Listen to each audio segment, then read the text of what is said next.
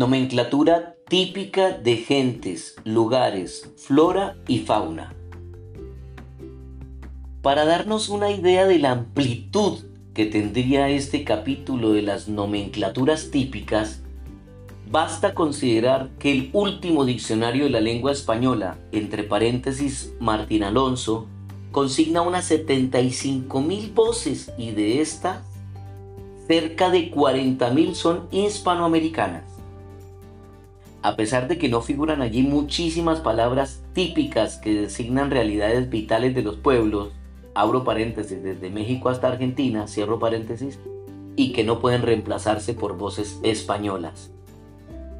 Voces pertenecientes a las lenguas aborígenes y que en su forma original o en derivaciones son usadas en el lenguaje corriente de nuestros pueblos, formarían un extenso catálogo.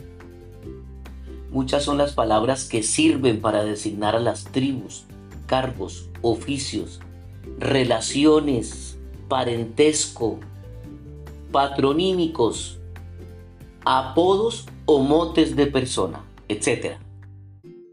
Así como las que designan lugares, regiones, ríos, lagunas, sitios de localidades determinadas, montes, predios, etc. O los nombres regionales de plantas y animales colombianos.